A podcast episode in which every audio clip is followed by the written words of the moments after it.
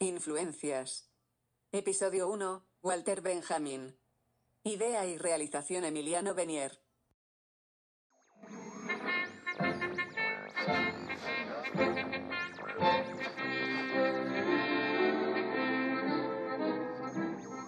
Der Kaserne, vor dem großen. Die Stärke eines guten Rundfunkprogramms liegt in der richtigen Dosierung.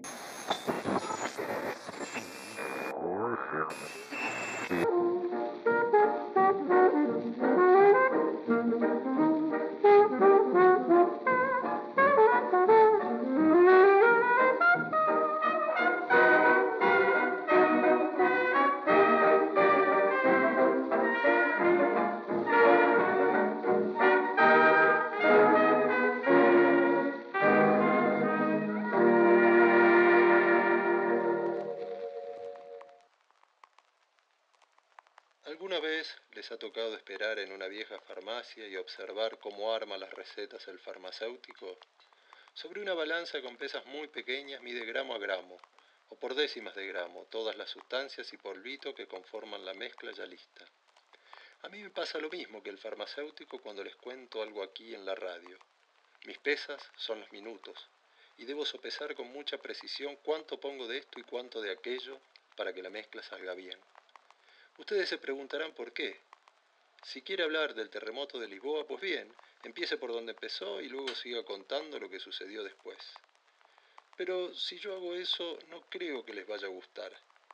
Se derrumba una casa tras otra, muere una familia tras otra, el horror del fuego que se expande, el horror del agua, la oscuridad y los saqueos, los lamentos de los heridos y las quejas de quienes buscan a sus familiares. A nadie le gustaría escuchar solo esas cosas.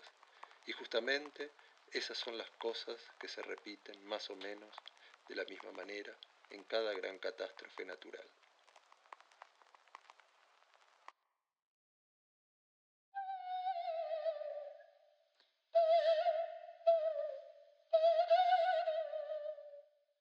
Según la Wikipedia, Wikipedia, Walter Benedict Schofflis Benjamin nace en Berlín Imperial, 15 de julio de 1892. Falleció en Portbou, España, 26 de septiembre de 1940, de una sobredosis de morfina, dice. Fue un filósofo crítico, literario, traductor y ensayista alemán. Su pensamiento recoge elementos del idealismo alemán o el romanticismo, del materialismo histórico y del misticismo judío, que le permiten hacer contribuciones perdurables e influyentes en la teoría estética y el marxismo occidental. Su pensamiento se asocia con la escuela de Frankfurt educado en las universidades de Múnich, Berna, donde dicen eh, obtuvo título doctoral, en otro lado dice que no lo logró obtener. Universidad de Humboldt en Berlín y Universidad de Friburgo. Wikipedia señala dos textos eh, de su obra como referenciales, el arte en la época de su reproductibilidad técnica y la tesis sobre la filosofía de la historia.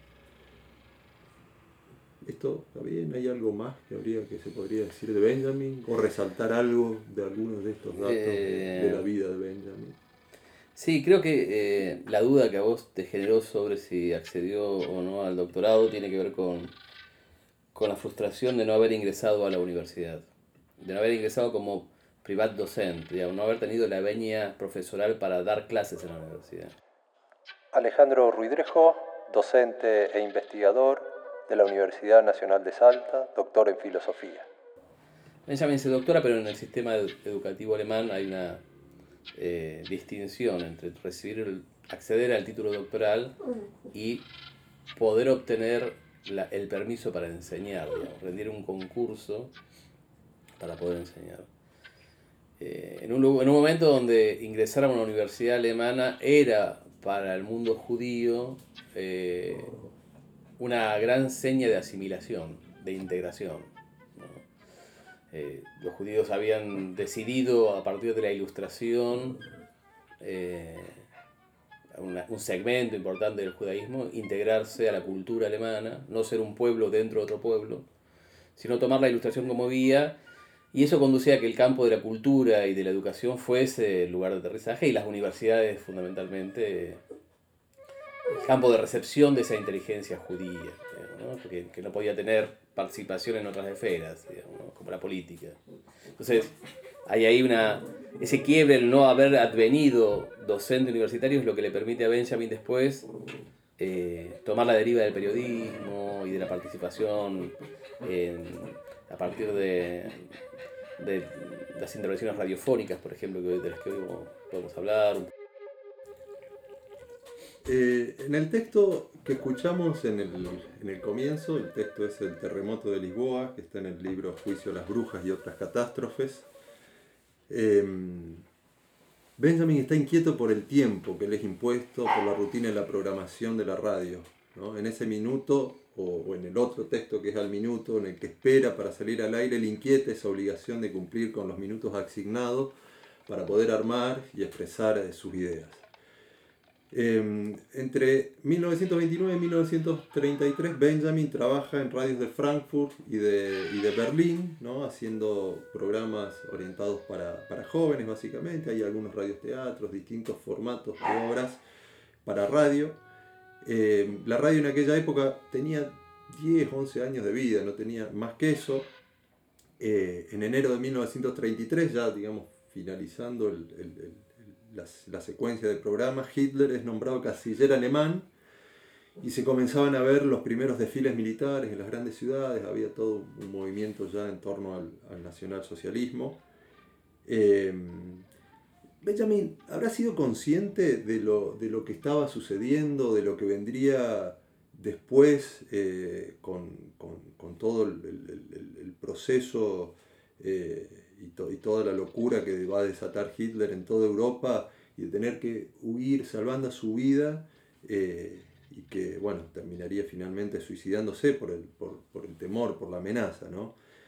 Eh, ahí, en, en la vida de, de Benjamin, todo lo que se escribe en torno a Benjamin, hay como una épica de todo eso, ¿no? De, de- de- ir a Francia, ir a París, de, llegar a, de querer llegar a la frontera con España, pasar, digo, hay toda una épica que da cuenta de, digamos, de, y que en el, en el marco de esa, de ese- de- esa huida, ¿no? Eh, nunca dejó de generar un pensamiento eh, que, que permita focalizar, digamos, un pensamiento certero que, que- que eche luz sobre, son, sobre lugares o zonas o aspectos que la época no iluminaba, no, no, no observaba. ¿No? Y de, alguna manera, digo, esas luces es, esa- es lo que nos llega hoy, ¿no? los aportes o los que nos permite pensar el presente.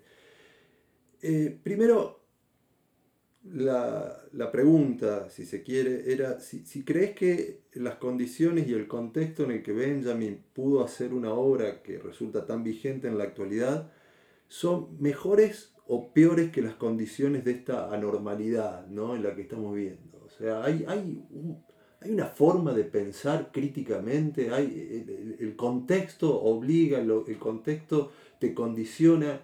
Eh, ¿Cómo, cómo pensás que Benjamin, digamos, eh, atravesó ese momento? Fue, ¿Fue posible hacer ese pensamiento?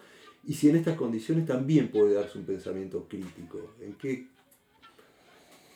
Eh, está, está muy buena la pregunta. eh, está muy buena la pregunta y yo la, la reconduciría a ese punto inicial del relato sobre el terremoto de Lisboa y sobre, y sobre el minuto. ¿no? El minuto radiofónico y la catástrofe. ¿no? La catástrofe como... eh, es muy interesante lo de la catástrofe.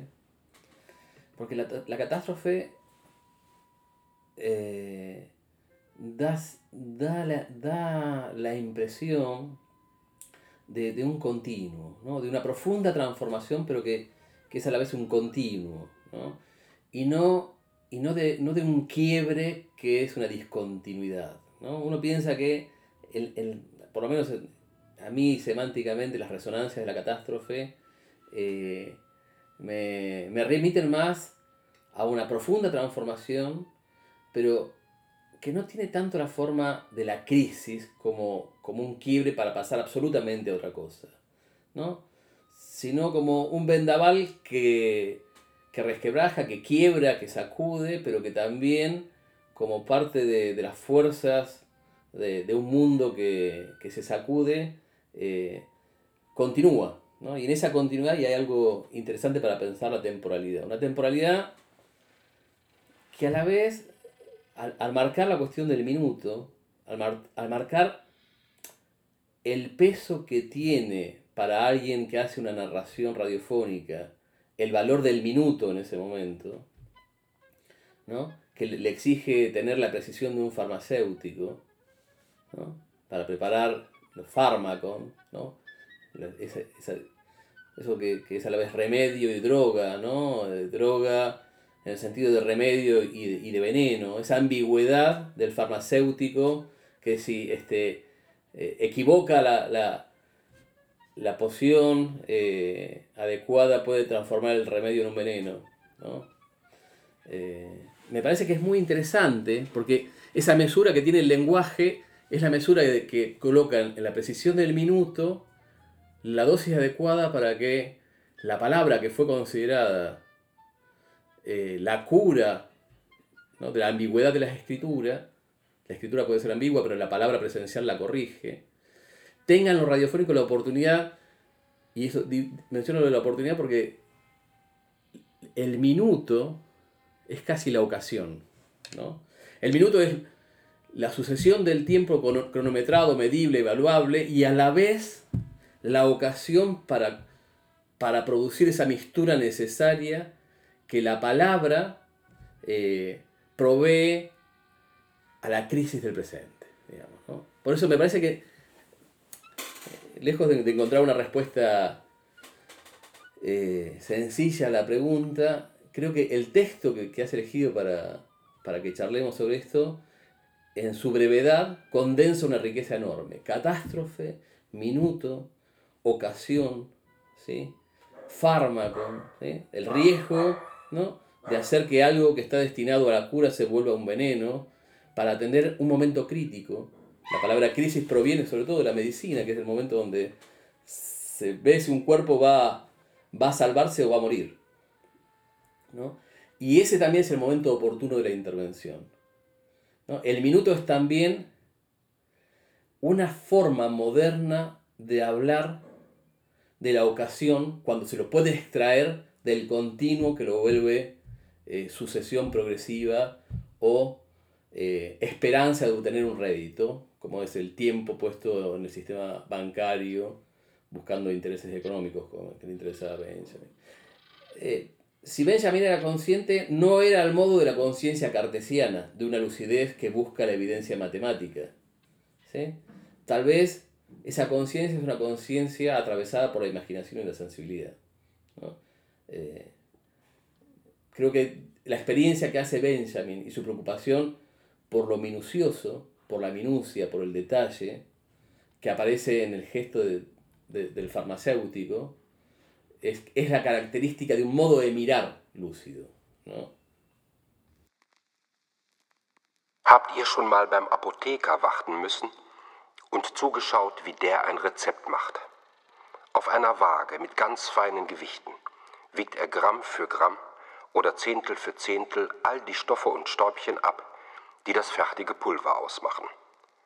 So wie dem Apotheker geht es mir, wenn ich euch im Radio etwas erzähle. Meine Gewichte sind die Minuten und ganz genau muss ich abwiegen, wie viel von dem, wie viel von jenem, damit die Mischung auch richtig wird. Hablabas de la, mientras hablabas de la, de la precisión, ¿no? Cómo, cómo se incorpora precozmente ¿no? a la radio y, y- y en varios escritos, tanto él como, como Bertolt Brecht, digamos, otro contemporáneo y, y- eh, con cierta relación también con Benjamin, encontraban ¿no? en la radio una forma de arte también, ¿no? a, a su modo y con, sus, eh, con su modo particular de ver. Y, y yo no sé si el uso del dispositivo o, el pensamiento en sí en torno a los medios, en torno al cine particularmente también, eh, hizo que eh, la figura de Benjamin, a partir de sus textos, sea muy relevante en el campo de los estudios de la comunicación y del arte. Después, eh, también, no sé si de la misma manera, en la filosofía. Eh, pero hay textos que siguen estando presentes en las carreras de comunicación, se siguen dictando para poder pensar ciertos fenómenos sociales y culturales atravesados por una racionalidad técnica y, estos dispositivos eh, que ya en ese momento insinuaban transformar eh, la sociedad y la cultura en aquella época. Y, mm, y en este sentido, eh, los textos en los que Benjamin reflexiona sobre el modo en que venían afectando el arte y las formas culturales eh, resultan imprescindibles también para trazar una genealogía de la cultura del siglo XX y desarrollar todo un pensamiento en torno a las tecnologías de la comunicación. Eh, ¿Podés imaginarte cuál, cuál de los textos de la obra de Benjamin te parecería más apropiado para pensar la comunicación, para pensar las tecnologías, ¿no? Eh, por lo que representaban en el pasado, pero, pero, pero trayéndolo a hoy, ¿no? que permita abrir una, un pensamiento sobre, sobre las tecnologías y los medios. Bueno, voy, a, voy a responderte a esto volviendo sobre algo que dejé incompleto en tu pregunta anterior, que tiene que ver con, con si nuestro presente de algún modo puede reeditar algo de lo que estaba latiendo en la experiencia que Benjamin hacía de su contemporaneidad. Y creo que la preocupación por los dispositivos técnicos eh, marca esa, esa continuidad. ¿no? Eh, la, catástrofe de nuestro presente hoy es la pandemia. Eh, y en esa pandemia se juega la posibilidad de un futuro que puede tener lo que Benjamin señalaba en una de las obras que es insoslayable para pensar la relación con la, con la técnica y la comunicación, que es la obra de arte en la época de su reproductividad técnica. ¿No? Eh, eh, estamos ante un presente donde la crítica se ve interpelada y, para ver si, si, es posible anticipar algo de un futuro que está un poco eh, ya en ciernes ¿no? en nuestro presente y si ese futuro va a ser peor o mejor. Permanentemente ronda entre nosotros la pregunta es cómo vamos a salir de todo esto. ¿no?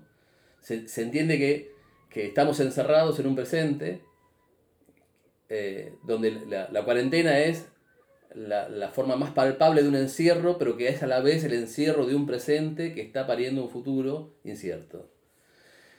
Y eso está fuertemente emparentado con eh, las posibilidades de los vínculos humanos con eh, los medios técnicos de la comunicación.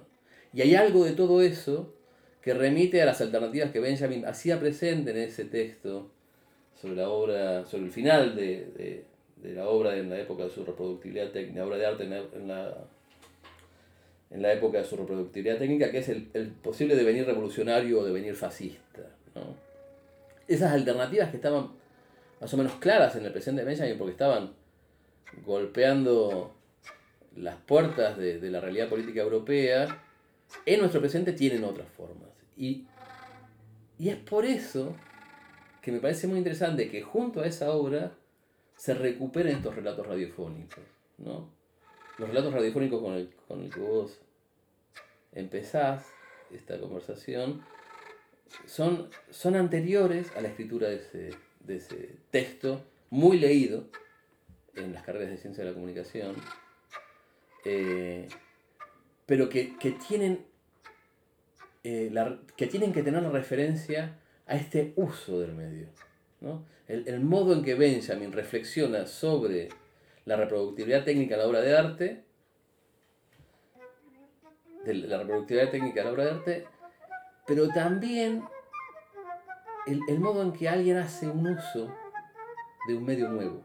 Un medio tan nuevo como muchas de estas plataformas digitales con las que hoy tenemos que resolver nuestra, nuestra cotidianeidad eh, y, que pueden, y que amenazan con tener una especie de devenir totalitario, controlador, profundizador de la experiencia que tenemos del encierro y de la vigilancia eh, pandémica y conllevan a la vez la idea de la posibilidad de un nuevo orden social. ¿no? O sea, respondiendo puntualmente a la pregunta Yo creo que el clásico, la clásica lectura de la obra de arte en la época de la reproductividad técnica podría contar hoy con, una ventaja si, le acoplamos a eso la lectura de, esta voluntad benjaminiana de recuperar algo de lo emancipatorio que puede haber en un medio y, su uso cuando se, se le da apropiaciones eh, inesperadas por ahí. ¿no?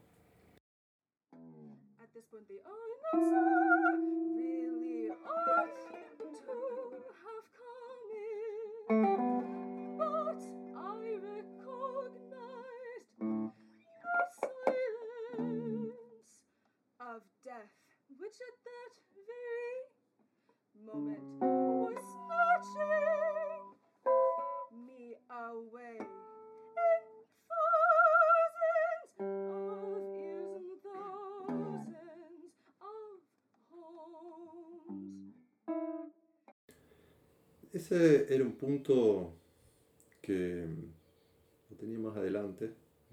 Voy a pasar para... Eh, no, hay, hay, una cuestión que, Benjamin, eh, dentro de las teorías de la comunicación, ¿no? Eh, que, va, que va a intentar recuperar, es esta idea ¿no? del encuentro entre el lector o las audiencias y, y la obra y el texto. ¿no? El momento de recepción que va a ser para los teóricos de la comunicación. Eh, un momento que no había sido atendido por la sociología del siglo XIX y de comienzo del siglo XX, eh, dándole a ese sujeto la atribución de, la masa, ¿no? del informe, de lo alienado, de lo tutelable, digamos esto va a ser puesto en relevancia por Benjamin, por esto mismo que vos decís, ¿no? de, la apropiación, la idea de apropiación. Eh, pero no solo eso, sino que revirtió esa mirada alienadora em, de aquello a lo que Adorno y Horkheimer denominarían la, industria cultural, algunos años después. Eh, Benjamin, sin, asumir una posición polemizadora o polémica en torno a eso, en torno a la a la, posición del receptor o del lector, trata de encontrar en aquello eh, alguna salida al atolladero en que se ponía el sujeto en ese, en ese contexto histórico. ¿no? Eh, hay que, algo dijiste, ¿no? pero ¿Qué otros elementos significativos encontrarías en, esa idea, que para el campo de la comunicación fue visibilizada por un autor como Jesús Martín Barbero, en, un texto ya eh, emblemático para la comunicación, que es de los medios a las mediaciones, eh, y que también lo, va a plantear en términos de polémica entre Adorno eh, y, Benjamin, ¿no? justamente que la posibilidad ¿no? que le queda al sujeto frente a los medios de poder hacer algún uso creativo y no quedar reducido a la figura del alienado. Eh, está muy bueno, está muy bueno eh, plantearlo, recuperar de algún modo cierta contraposición entre Adorno y Benjamin sobre eh, la cuestión de de, del sentido que puede tener ah, la implementación generalizada de los medios masivos de comunicación en sociedades modernas eh, y poner eh, cierto énfasis en, la apuesta de Benjamin por, las apropiaciones, las recepciones, las derivas imprevistas. Eh, y, con todo, yo evitaría también salir de una de una dicotomía para encajonarla en otra, ¿no? Eh, me, parece que si hay una, contraposición entre la mirada adorniana muy eh, resistente a la tecnología, muy propia de la tradición alemana, los alemanes, los alemanes miraron con mucho recelo todo el desarrollo técnico, eh, científico de la modernidad inglesa y se protegieron en una exaltación de la cultura humanística, digamos. ¿no? Eh, o sea, Adorno es un, claro ejemplar de, de una tecnofobia ¿no? Eh, que caracterizó al, al mundo alemán. Y a mí me parece que en el caso de Benjamin, como ha sido en Marx, tal vez el paso, el el paso por otros países como, como Francia, París, la modernidad parisina y las apropiaciones parisinas de la técnica, le, proveyeron también este, no una tecnofilia, pero sí una mirada más matizada de las posibilidades de la técnica. Eh, y es ahí donde lo que yo no quisiera es, es salir de esa contraposición Adorno-Benjamin pensando que, bueno, hay un juego absolutamente libre de la recepción y de la invención, como si hubiese una especie de experiencia siempre salvaje, eh, incapturable. Eh, que formaría parte de un afuera absoluto, eh, inapresable para estos, estos, estos nuevos dispositivos. No, yo creo que en realidad lo, lo interesante es mostrar que la apuesta de, de Benjamin en su forma de narrar a través de un dispositivo radiofónico es toda la preocupación que tuvo por conocer ese dispositivo, por fracasar en ese dispositivo y sin embargo insistir ¿sí? en utilizar ese dispositivo un poco a contrapelo del imperativo que, eh, que encierra toda posibilidad de comunicar algo distinto. ¿No?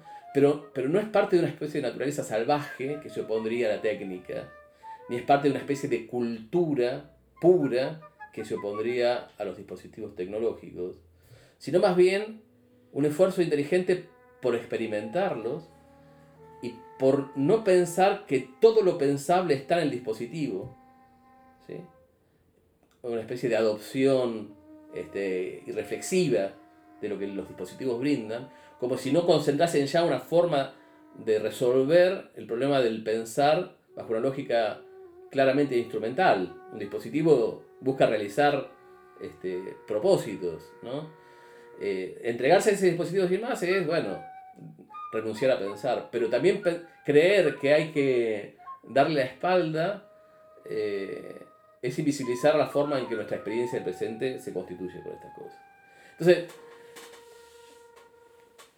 ¿cuál es para mí el problema de creer que hay siempre la posibilidad de recibir y transformar los mensajes, eh, la información, la comunicación que llega a través de estos dispositivos, desde los radiofónicos hasta, lo- hasta los más contemporáneos, eh, es también caer en una especie de romanticismo de la resistencia. ¿no? Entonces, encontrar de nuevo, no sé, en lo popular, encontrar de nuevo en la vida, encontrar de nuevo una especie de eh, ah, magnificación de, de las posibilidades concretas de resistencia que, no, que se resisten a tener eh, la homogeneidad de esos sustantivos que parecieran contener una emancipación vitalista, popular, ¿no?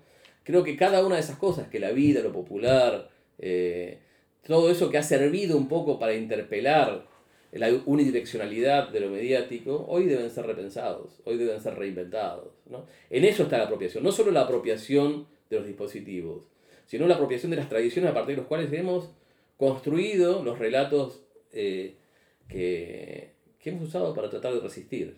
¿no? Eh, Desde la comunicación. desde la comunicación, claro. Estos textos que, que van apareciendo eh, a lo largo del, del podcast eh, corresponden a traducciones de los guiones de programas de radios realizados eh, en radios de, de Berlín y de Frankfurt entre los años 1929 y 1933 y que se sabe de ellos porque se encontraron en archivos de la ex República Federal Alemana eh, y una de las investigaciones sobre ese tema es la realizada por Ana Lanfrasconi de la Universidad de Barcelona. En el artículo eh, en que desarrolla su investigación señala que estos guiones correspondían a, un programa titula, eh, radial titulado Aufklärung für Kinder. ¿Cómo, traducirías este título? ¿Cómo, cómo- se traduce esto? Y bueno, Ausklerum es eh, fundamentalmente la expresión que se ha utilizado en Alemania para dar cuenta de la ilustración. ¿no? Eh, es muy reconocido el, el lugar que esa expresión ocupa, no solo eh, en dialéctica de la ilustración, el texto de Jorge Adorno, sino en un antecedente eh, del siglo XVIII, que es el texto de Kant sobre qué es la ilustración. Pero, pero yo quisiera también ahí jugar un poco con la idea de, de- ilustración, ¿no? Porque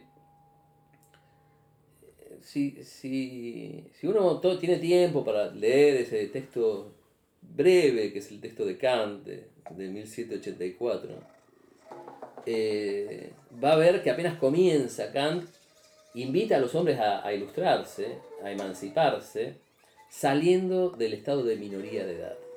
¿no? O sea, la ilustración es algo que nos hace adultos. ¿no? Es algo que nos vuelve mayores de edad.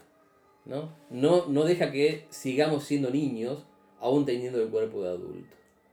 Entonces, cuando Benjamin abre un ciclo radiofónico destinado a la infancia, destinado a los niños, parece eh, eh, estar de algún modo interpelando la apuesta que la ilustración tuvo en la emancipación centrada exclusivamente en el uso de la razón. ¿no? Es, un mensaje destinado a niños, una ilustración que piensa en, en- la infancia, ¿no? pero una infancia que también es desobediente. Porque en uno de, estos relatos radiofónicos, Benjamin les dice a los niños que, que va a hablar a los adultos, que ellos dejen de escuchar. Y sin embargo, le sigue hablando a los niños. Entonces, ese juego ¿no?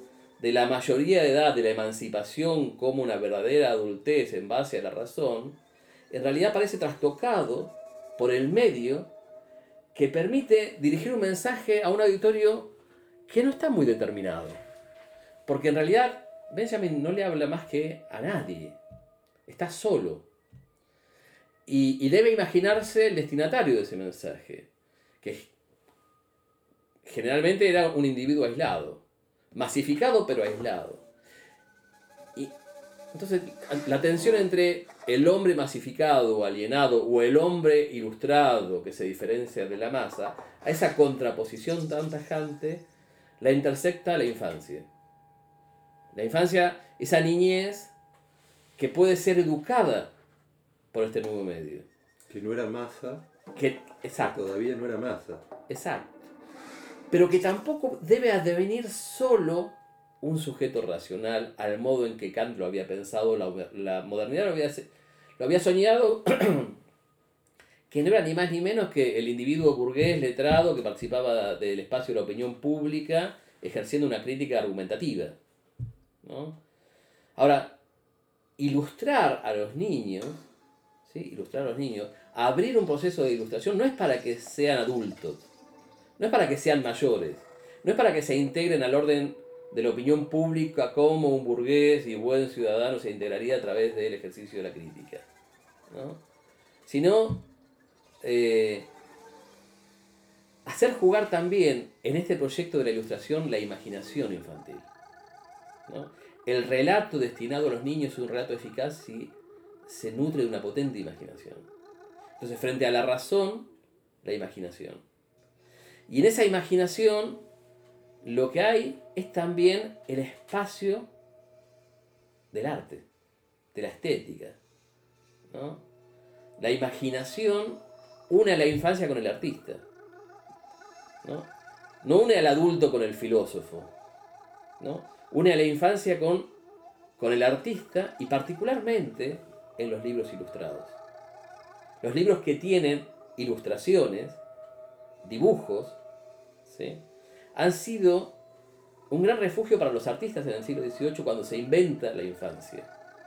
Cuando se crea la singularización de la infancia como sujeto ¿eh? Eh, de captura de la pedagogía y de la escolarización obligatoria, ¿no? la, la literatura moralizante destinada a la infancia para poder eh, afirmarse necesitaba de la ilustración, de los dibujos. Ahora, el texto y el dibujo formaban series diferenciadas. Quien dibujaba no era quien escribía.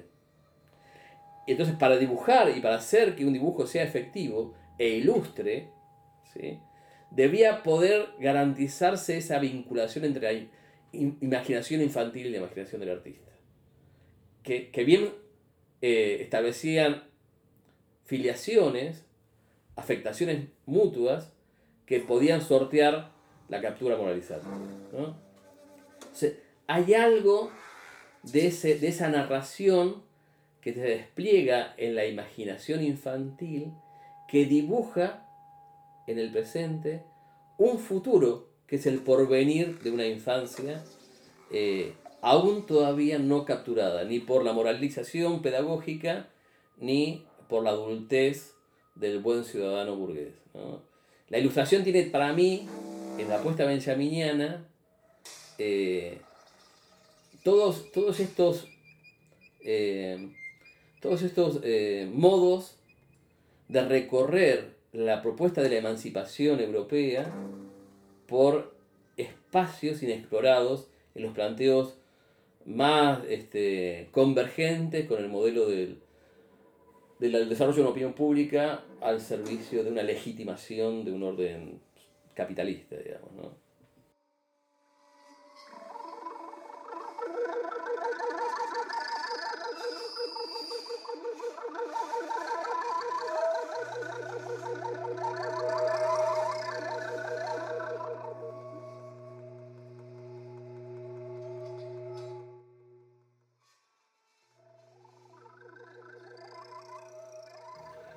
Benjamin es, muy crítico de lo que se celebra como, la herencia cultural, em, que él describe bueno, como botín de guerra de los opresores en alguno, en alguno de los textos.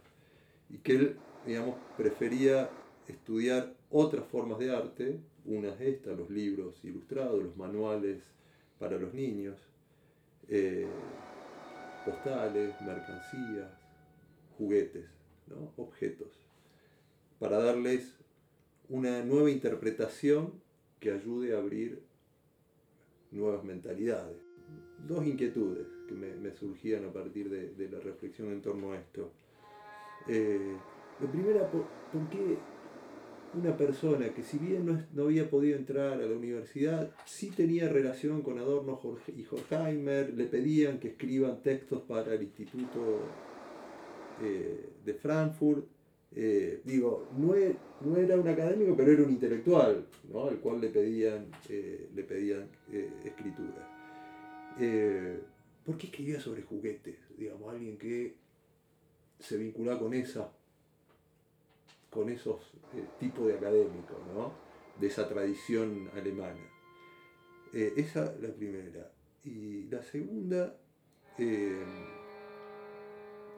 supongo que debe estar vinculado a eso, eh, si hay alguna relación entre la idea esta de sensorium, que, nos llega a nosotros ¿no? como, como, concepto, y la de ilustración, o ¿no? Eh, está bueno remarcar el vínculo entre Benjamin y lo que se llamó la escuela de Frankfurt, ¿no?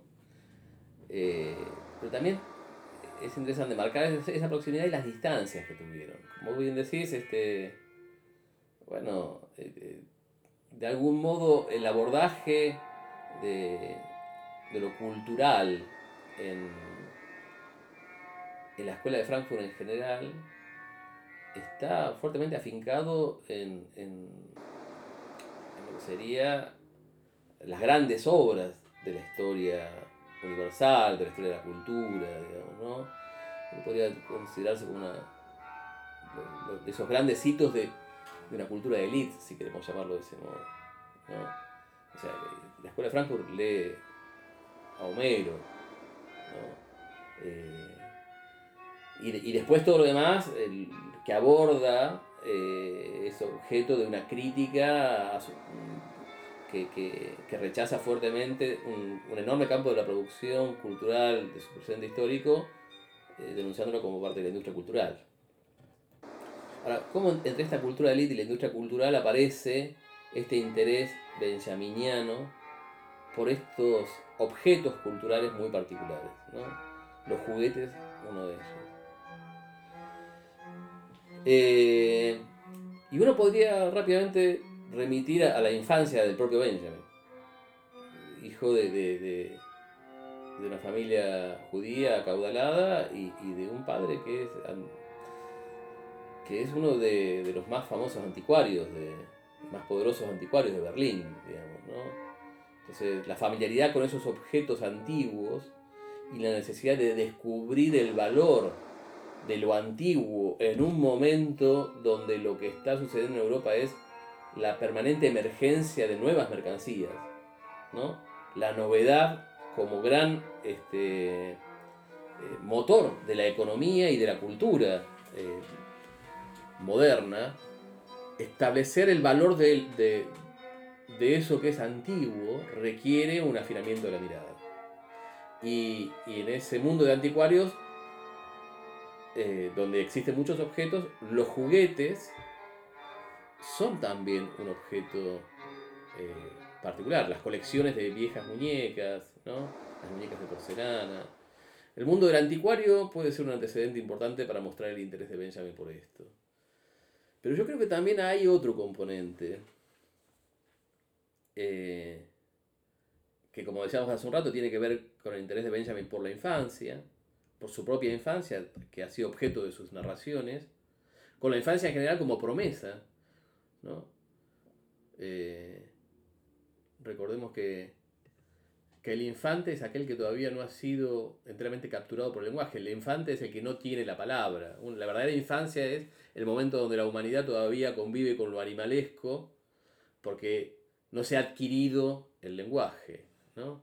Entonces, este, alguien tan interesado por, por la literatura germánica, la indagación de, de, de todo lo no expresado en el lenguaje y, y su vínculo con lo, no- lo, no lo, que no se puede decir en el lenguaje y el no poder hablar el lenguaje de la infancia me parece que tienen ahí también una conexión. Y un tercer componente, eh, creería yo, que, que puede atribuírsele a la relación entre el juguete y, y la magia. ¿no? Eh, el juguete y la magia en, gran medida porque muchos juguetes son, eh, son un poco el resultado de, la conversión de instrumentos mágicos con los cuales se quiere capturar el poder de la naturaleza y ponerlo al servicio de, los deseos humanos, como por ejemplo el sonajero, el barrilete, bueno, eh, una serie de juguetes a los que Benjamin le reconoce una genealogía mágica, que puesta a manos de los niños forman parte de la pervivencia de un tiempo distinto en el marco de una modernidad que parece haber dejado atrás las formas mágicas de vincularse con el mundo. O sea, en el jugar de los niños, los objetos mágicos advienen juguetes.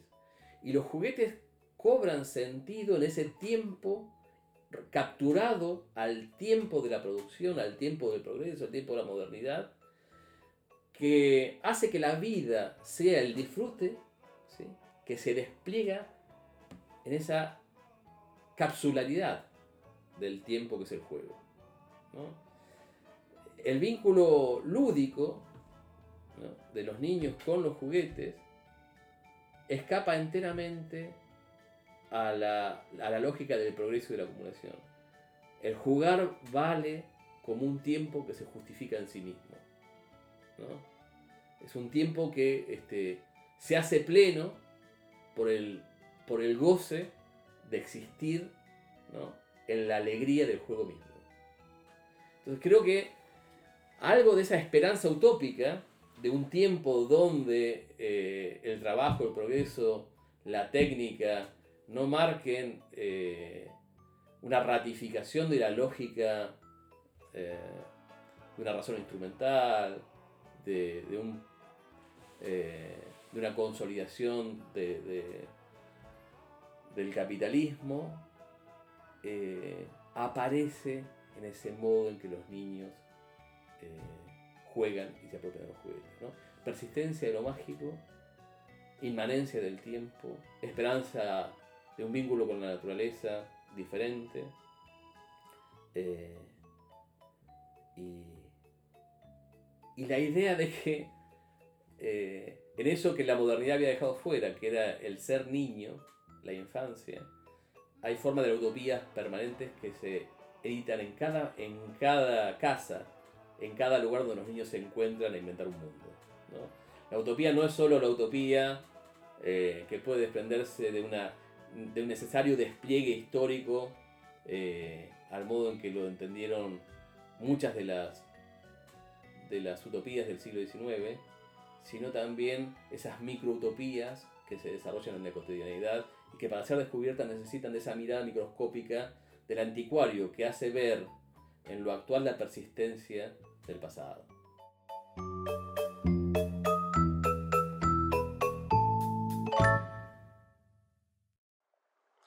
Vielleicht gehört habt, nennt man Leute, die anderen Menschen am Gesicht oder am Gang an den Händen oder an der Kopfform ihren Charakter, ihren Beruf oder sogar ihr Schicksal ansehen, Physiognomiker. So war Hoffmann weniger ein Seher als ein Anseher. Das ist nämlich die gute deutsche Übersetzung von Physiognomiker. Und ein Hauptgegenstand seines Ansehens war Berlin, waren die Stadt und die Menschen, die in ihr wohnten. Sí, la idea esta de, del tiempo, ¿no? Eh, en Benjamin, esta temporalidad, o sea, remitirse al pasado, a, aquello del pasado que pueda irrumpir en algún momento para, para transformar, ¿no? Claro, eh, creo que eh, Benjamin tiene una, una, una apropiación de la dialéctica que es distinta a la que han tenido Jorge Arme y Adorno, digamos, ¿no? Eh, y en, ese, en esa forma de pensar la dialéctica hay elementos de lo que vos marcabas al principio, eh, bueno, de un mesianismo romántico, eh, de una escatología judía, digamos, la idea de, de, que también a esas tensiones históricas de las dominaciones puede sucederle la irrupción de un acontecimiento eh, que es como, como ese minuto del silencio que él produjo mientras leía un relato radiofónico, producido involuntariamente, pero un silencio que es el derroche de un minuto radiofónico, en un, donde todos los minutos tienen un valor, destinarle un minuto erróneamente al silencio es producir una catástrofe dentro de la continuidad, y esa catástrofe está siempre eh, en ciernes, como la llegada del Mesías para el judaísmo, digamos, ¿no? como parte de una, de una gran eh, catástrofe que hace llegar otros tiempos, ¿no? otros mundos posibles. Eh, esa persistencia del romanticismo, del mesianismo eh, judaico, del romanticismo también en, en, lo que ha sido su vertiente libertaria, que es de mucho peso para Benjamin, de mucha, mucha gravitación en Benjamin, no, no tiene su correlato en, la, en, una preocupación por la ilustración más en clave eh, racionalista, eh, con todo el interés que Adorno y Jorge Jaime tuvieron por la cultura, que por supuesto es innegable, creo que, que diferencia el modo en que el interés por la ilustración aparece en, entre estos pensadores de la Escuela de Frankfurt, ya sea Jorge Adorno y Benjamin por otro lado. Creo que eh, se ha escrito muchísimo sobre, sobre la concepción del tiempo benjaminiano. Eh, y si bien el, eh, dialéctica de la ilustración retoma cosas de, ese aporte, creo que las diferencias siguen haciéndose notar, digamos, siguen siendo notorias. Y, y tal es así que cuando, cuando piensa en la cuestión del sensorium eh, y cuando cuando la, vincula, digamos, nuestras formas de percibir, nuestras formas de ordenar, nuestras formas de, ordenar lo que, lo que percibimos, de la domesticación de nuestras percepciones y la forma en que los nuevos dispositivos tecnológicos las, las atraviesan, las interrumpen, las hacen crujir. Eh, Benjamin habla de, eh, de las formas que tiene, por ejemplo, eh, el fotomontaje o la agudización de la, de la captación de lo real a través de la cámara cinematográfica para hacer estallar en milésimas de segundo, digamos, lo que parece eh, parte de, lo naturalizado en el orden social. Eh, voy, a, voy a insistir en esto. Así como en su relato radiofónico aparece el silencio de un minuto que hace estallar toda la lógica de hay que cuidar cada minuto, ¿no? La cámara cinematográfica permite captar movimientos y, narrar eh, esos movimientos, montar esos movimientos de un modo que altera la percepción habitual y que la altera al punto tal que esa transformación del sentido abre una chispa de la carcajada, del humor popular en el cine mudo y, su, gran potencia para impactar en, lo que se llama la masa, los grandes sectores sociales, eh, que, despierta el humor, pero que también el humor y la chispa revolucionaria ¿sí? están de algún modo eh, anidándose en ese modo de alterar la percepción naturalizada de lo real que brindan estos dispositivos. Eh, romper con, así como Benjamin tuvo cierta nostalgia por las formas de narrar que se iban perdiendo, también depositó, tal vez con el mismo grado de intensidad, enormes esperanzas en las formas en que eh, el cine establecía nuevos, nuevos relatos, nuevos modos de relatar y de, hacer visible eh, posibilidades de otros modos de vida, digamos. Eh, en eso todavía seguimos siendo deudores, digamos, de la apuesta benjaminiana. ¿no? Este,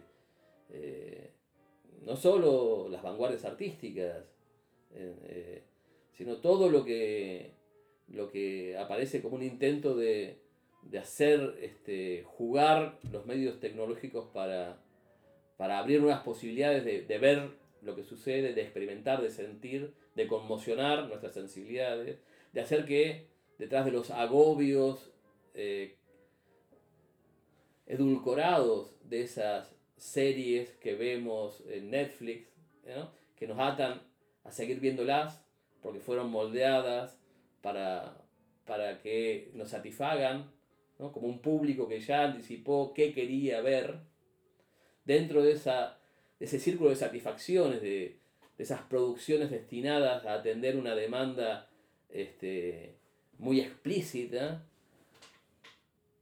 hacer que algunas cosas irrumpan y a, esa, a ese sopor tan recurrido en una cuarentena como la nuestra, le pueda acontecer el minuto de silencio, que no es la celebración de lo muerto, sino la oportunidad de un derroche, la oportunidad de otra vida, ¿no? La oportunidad, no solo una oportunidad muy general y abstracta, sino el resultado de muchos esfuerzos por eh, inventar y descubrir otras vidas en, la cotidianeidad. Gracias, No, gracias, Ich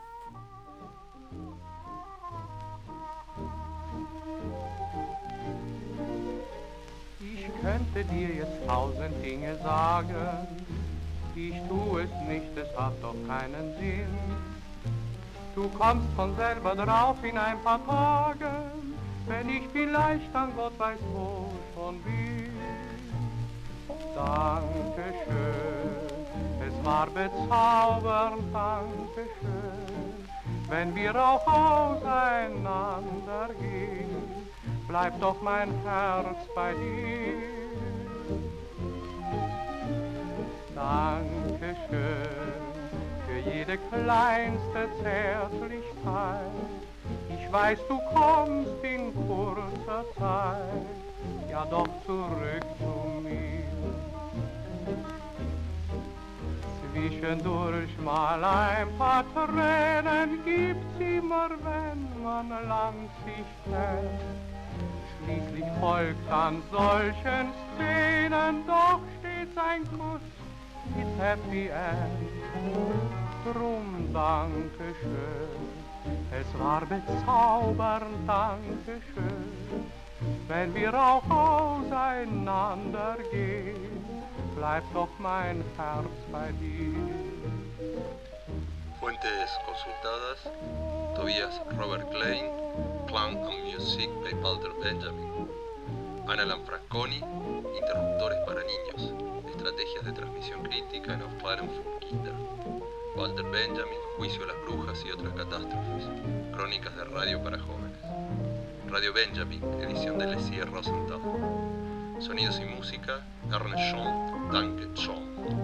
Von Kaspar Hauser, Aufklärung für Kinder. Chicote y Archipiélago Sierpinki Ungar Kumala, ensamble de música contemporánea de la Universidad de Caldas. Three Song for Walter Benjamin, Thesis 4, Divine Violence. Narcissus Frez, Black and White. Radar